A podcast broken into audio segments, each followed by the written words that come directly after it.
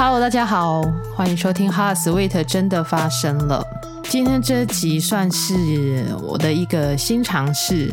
因为这集我想要来聊一部电影，就像大家标题上面看到的，我大概会想要聊一个，就是里面这部电影里面带给我的一个最主要的心得。好，那这部电影就是一部呃日系的电影，然后叫做《神的病历簿》，它已经是大概十年前上映的电影了。那这礼拜因为工作的关系，然后看到了这部电影。那我以前一直觉得，就是这种，就是因为教学因素或者是因为学分的需要，呃的电影可能会很无聊。但没有想到，就是这一部让我可以发展成一部 podcast 的主题。对，那我不知道大家看过的有没有看过哪些日系的那种医院的电影，然后我觉得日系的电影我看过的，就是会有一个算是特征吧。就是描写日本医院的电影，通常步调会很慢，剧情会比较沉重，这样。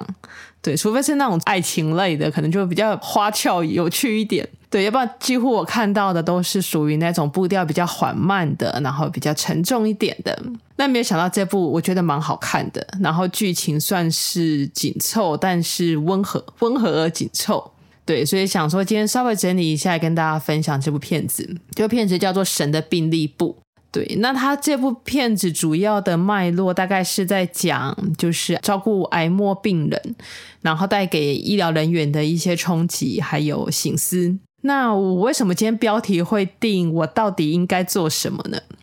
就是在这部电影当中，我觉得最震撼我的一句话。这句话的场景，第一第一个场景，我如果没有记错的的话，呃，就是这一位胆管癌末期的老师，哦，她是一个老太太了。那她去大医院就医，然后大医院就告诉她说，她的生命大概只剩下六个月。那对她来说，可能在积极的治疗是一种身体的负担。然后大医院的医生就告诉她说，你现在就是想做什么，就赶快去做。对，然后这个这个太太，她叫她叫安檀，安檀太太，翻翻译过来叫安檀。这个安檀太太呢，她就在剧中的时候，她有一句台词，她就说：“那我现在应该要做什么？”因为医院告诉她说：“你想做什么就赶快去做嘛。”但她突然就在剧中问说：“那我应该要做什么？”那我就想到，其实像我们这样子比较啊、年轻一辈的医疗人员。我们更容易去知道，或者是我们更清楚说，所谓的医疗一定有它的极限在。那我们通常也多半不会让过度的医疗成为病人的负担。但其实对大多数的病人来说，就是很多人的一生，他其实是很难想到自己的。很多人的一生，可能重点就会在工作，会在教养孩子。会在要赚钱养家，很少会去思考说，那自己应该做什么。就是在自己的一生当中，很难想到自己要什么。对，那我在看这部片子的时候，我突然反过来问我自己说，如果今天我是这个病人，我是这个安檀太太，大概剩下六个月的生命，那我知道我自己现在该做什么吗？我想做什么呢？那我就发现说，其实知道自己该做什么，知道自己想做什么，其实是在人生当中很需要被经营跟培养的一个能力。那有的时候，这种生命尽头对我们来讲，或者生命剩下多久，会比较难想象啊。吼，那不妨可以想看看，这也是我前一阵子可能我四周的朋友都有被我问问过这个问题，就是如果今天不考虑钱，不考虑有没有钱，吼，那你想要做什么？或者是你想要让自己是一个什么样子的状态？那曾经，当然前一阵子我在问我四周的朋友们这个问题的时候，也有人在跟我说，他觉得这种不可能实现的事情，就是一种，就是不太可能说不为了钱而担心然后这种不，他觉得这种不可能的事情，如果去想他的话，就是一种空想跟妄想然后对，他不觉得这个事情需要去想，他觉得想了没有用嘛，只是浪费时间。对，然后因为那时候有人这样子跟我讲，所以我就在想一个方式，怎么样说服我自己说，就想这件事情不会是一个空想跟妄想。那我最后给我自己的答案是，我们必须先知道自己的向往是什么，才有办法实现向往，或者是往这个向往走去。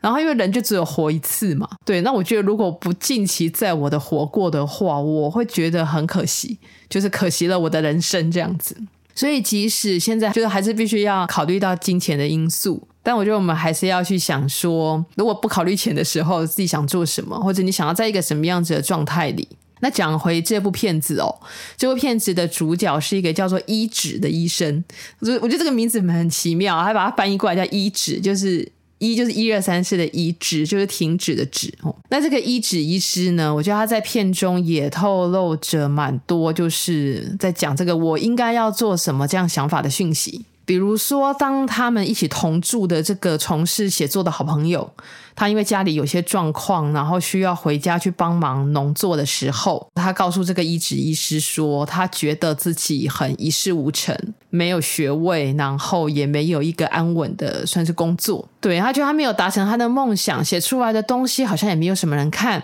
但反而是这个伊止医生，他达成了这个当医生的梦想嘛，哈，然后也觉得这个伊止医生是一个相对他们朋友之中比较有成就的。然后这个医指医师他在片中，他就回应了他的朋友说，他即使是当了医生，但是他也常常在想他自己到底该努力一些什么。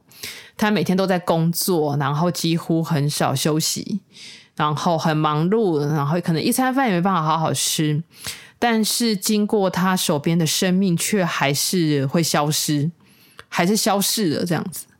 对，那他每天都很迷惘，说自己这么做这些事情是对的吗？对病人是好的吗？或者是他自己还是那个他想要成为的医生吗？每天都有很多的疑惑，他就这样子回应了他的朋友。然后这个伊止医师的太太，剧中的一个摄影家。他很喜欢摄影，然后也会四处去摄影。然后有一个有一幕啊，哈，就是这个伊止医生他躺在那个榻榻米上面，然后他的太太就在整理相片。然后因为这个伊止医生他就是对自己有很多的迷惑嘛，他就问他的太太说：“你为什么想要摄影？”他的太太就回答他说：“呃，我的工作跟你不一样，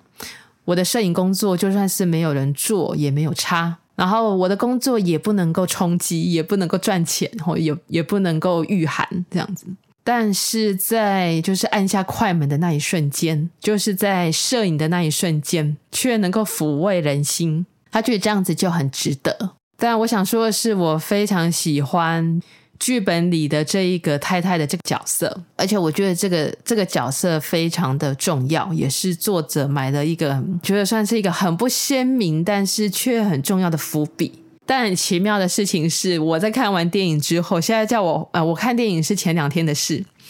我现在要我回想这个太太叫什么名字，其实我想不起来。我觉得这个就是看似一个很自我的角色，就是跟这个医疗工作其实是有很。很不一样的氛围，却是扮演或者是寓意了生命当中最能够安慰或者是救赎自己的一种力量。比如说，在这个剧中，这个太太的人设啊，她的片段其实不多，大概就是那种整理相片、摄影，然后等先生回来。对，就是她的剧情很少，是很不鲜明的。但是她的力量却在这整部片子当中安慰了她的先生，用她的摄影作品去抚慰了这个癌末的老太太，这个安坛老老师。甚至我觉得有一幕很感动的是，呃，他们一起同住的这个刚刚讲的这个作家朋友要离开，回到家去种田的时候，他为这个朋友策划了满屋子的樱花来为他送行。对，我觉得这个太太其实却是一个很有力量的存在。但你是不是也跟我一样，这么有力量的存在，却在整部电影看完之后，我们不记得他的名字？那我觉得这也就像是我们大部分人的人生一样。我们总是有着一个那种自我意念的向往，但却常常在现实当中很不容易被自己记起。但这个角色，我却觉得是在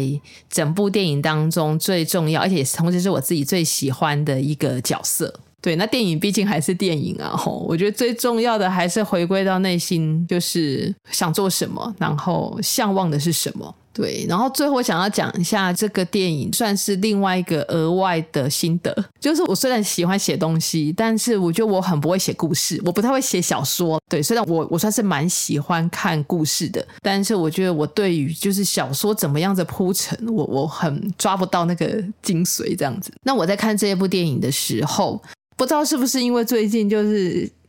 脑筋比较在想比较多事情的关系。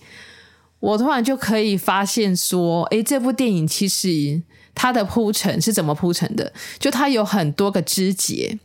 比如说，他有这个医师和摄影家妻子的这样子的一个肢节，然后他有医院的场景，有医院的这个癌末的病人，然后还有一个算是一个很小的配角，就是医院里面的一个生病的小女孩，但是他没有把这个角色交代得很清楚。可是我觉得他也是一个重要的枝节。然后还有一幕就是这个呃，他们一起同住在同一个宿舍里面的朋友们。然后同时，它这每一个枝节都有一些关联性，然后把整部剧情网络起来成在讲述同一件事情。在讲什么事情呢？就是今天的标题，就是我到底应该要做什么？在面对人生的时候，我到底应该要做什么？这样，就是我比较知道说，诶，其实，在写故事或者是小说，或者是像这种电影剧情的时候，可以怎么去做铺陈？大概可能要找到一些主要的枝节。主要的场景有哪些？然后这些场景是怎么样子相互有关联性，然后把它串联起来。那这一集就是想说来跟大家聊聊电影阅后心得，第一次做这样子的尝试。那如果你还没有看过这部片子的话，也是蛮推荐大家去看一看的。大家也不妨想想看，就是在现阶段有没有什么自己真正的向往，自己向往的是什么，然后现在应该要做些什么事呢？也欢迎你跟我们一起分享哦。好，那今天的 Heart Sweet 真的发生了，这集就到这边，下一集节目见，大家拜拜。